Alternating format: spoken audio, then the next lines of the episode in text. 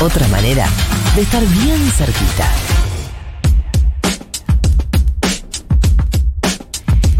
Siete y 35 dice el reloj, 19.2 dice el termómetro de la ciudad de Buenos Aires. Y mm, ustedes saben, ya, aunque en este programa no lo hayamos tratado, que hubo en los últimos días un crimen aberrante del que se ha hablado muchísimo en los medios, sobre todo en la televisión, que es el asesinato a Lucio, este nene que aparentemente eh, murió a manos de su mamá y la pareja de su mamá, Abby y Magdalena. Y, mm, y me pareció muy interesante una nota que leí en Cosecha Roja titulada Crimen de Lucio, cómo se construye el odio social hacia las lesbianas. Dice la bajada, Avi y Magdalena permiten a los medios invertir la figura del femicida y habilitan justificar los crímenes contra lesbianas. Los tweets viejos que se reproducen al infinito las ubican como aborteras, asesinas, odia hombres.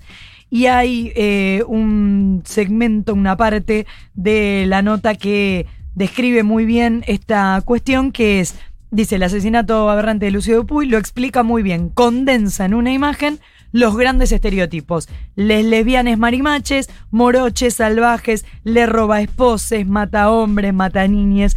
Bueno, eh, quiero hablar con la autora de esta nota, Luciana Luli Sánchez, que es abogada de El feminista. Hola, Luciana. Luli, ¿cómo te va? Flor Jalfón te saluda.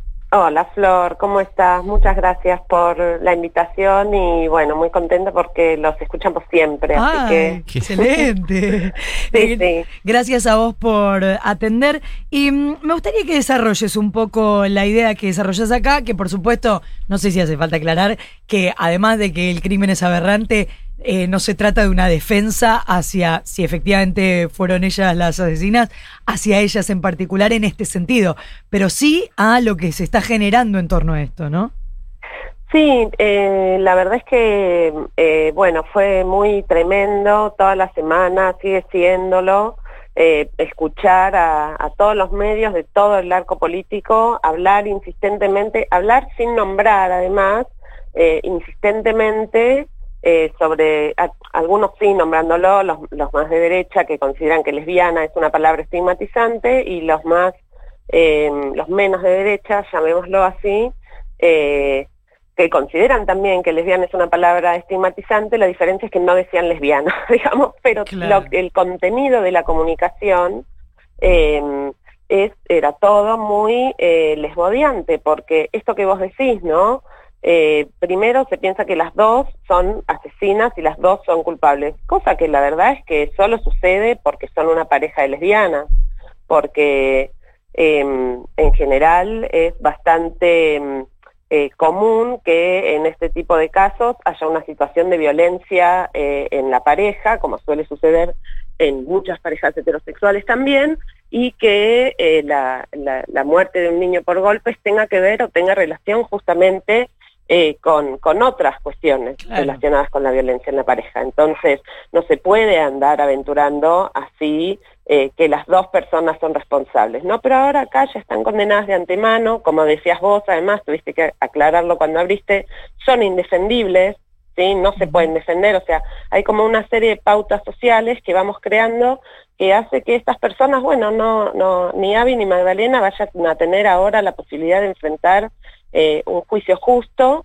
porque, bueno, están esto, condenadas de antemano y condenadas por ser lesbianas, no por el crimen, justamente. Es también muy difícil porque ante una situación de tanto dolor como es la, muerte, el asesinato brutal de un niñito, eh, el niño finalmente se transforma en un objeto, ¿no? En un objeto justamente para monstruificar a estas dos eh, señoras, estas dos personas que la verdad es que no, no las conozco, asumo, eh, ni siquiera estoy hablando de ellas cuando hablo de lesbianismo, estoy hablando de la representación social mediática, porque también no las conozco, no sé cómo se representan a sí mismas, si son lesbianas, si son bisexuales, lo que sí sé es eso, es cómo las vemos socialmente y que esa visión social no es solo sobre ellas, sino que sobre todas las lesbianas, eh, todos. Y esto se hizo sentir, se hizo sentir en la calle, se hizo sentir en el kiosco, se hizo sentir en el bondi. Creo que, que no,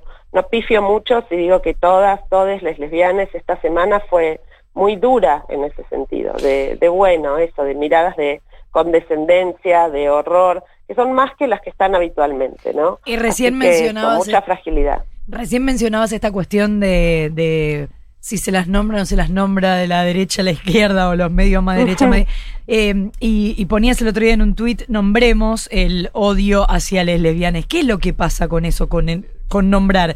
¿Vos decís que hay algo de la invisibilización?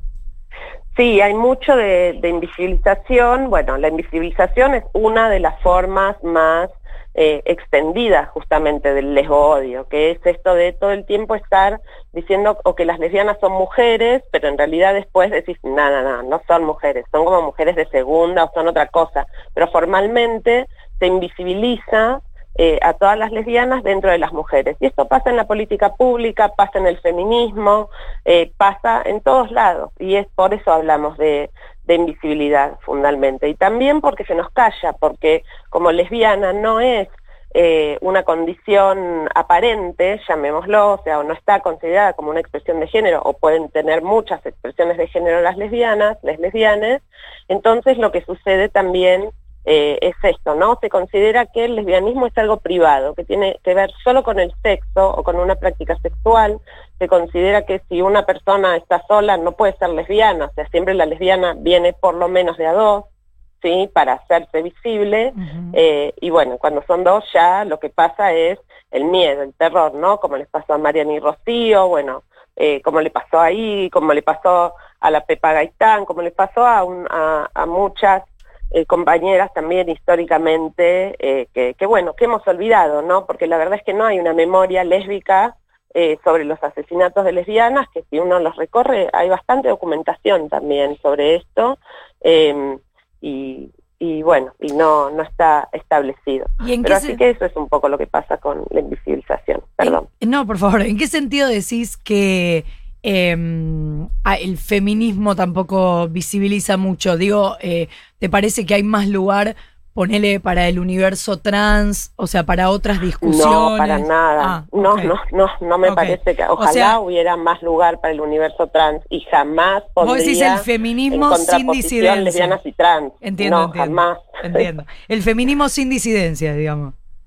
Sí, más que nada eh, le entiendo porque hay un lesbianismo radical, histórico, eh, que tiene que ver con esta idea del amor entre mujeres y el amor hacia las mujeres y que considera a las lesbianas como lo máximo de ser mujer y feminista, ¿no? Y esta es verdad, es una línea de pensamiento feminista, separatista, eh, que, que bueno, que, muchas de las ideas, lo personal es político, viene de esta línea del feminismo, eh, la idea de la cultura de la violación viene de este feminismo, sí, hay como muchos conceptos que este feminismo nos ha dado, eh, pero sin embargo, a partir de, esto también históricamente, las lesbianas dentro del feminismo han sido muy repudiadas al hacerse visibles, eh, porque, bueno, porque todo el mundo odia a las lesbianas y lo que y lesbiana y feminista se hicieron en alguna época justamente sinónimos. Entonces hay un sector del feminismo que siempre trata de separarse o de despegarse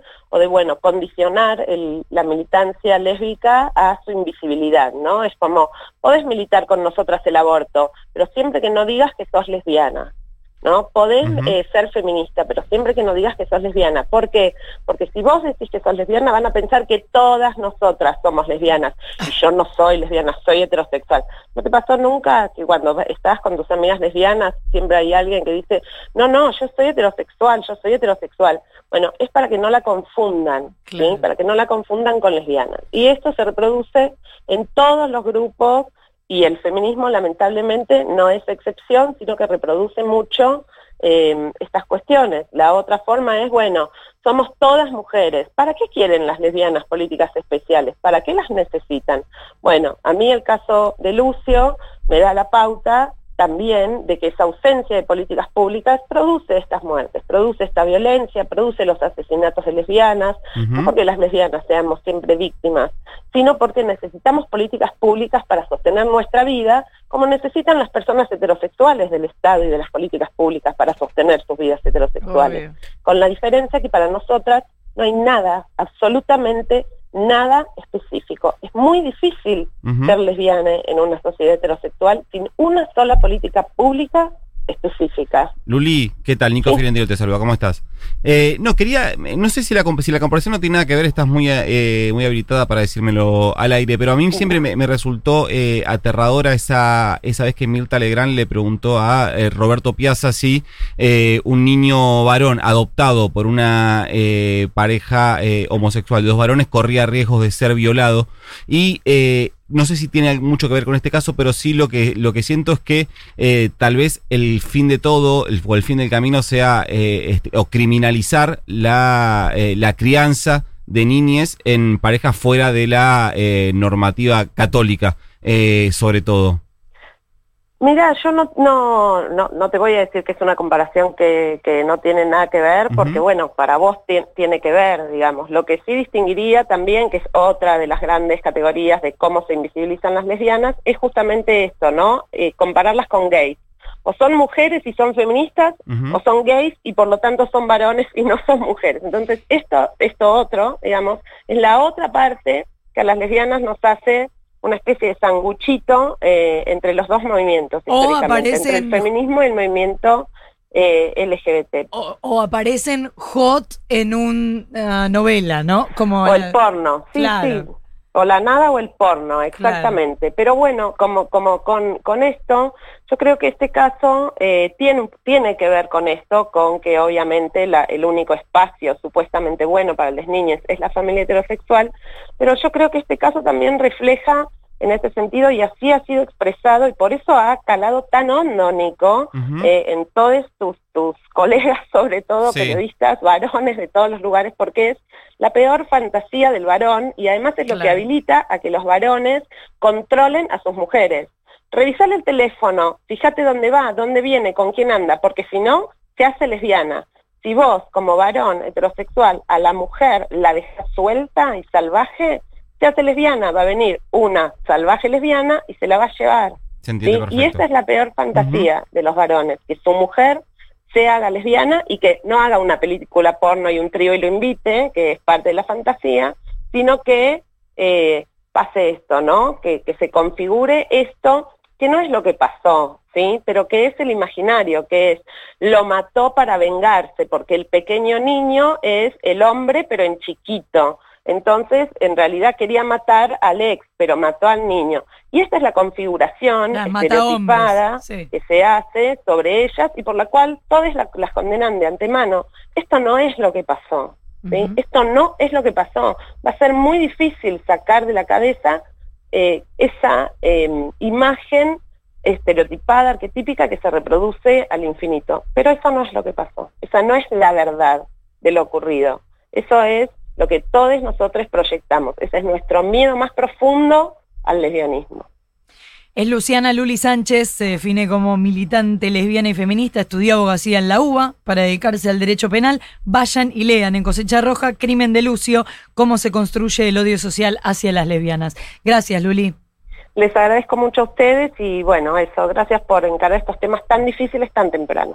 es muy temprano, te mando un beso grande. Beso enorme, hasta luego. Faltan 10 minutos para las 8 de la mañana. Información, información al instante. Dicen, dicen ahora. Futuro.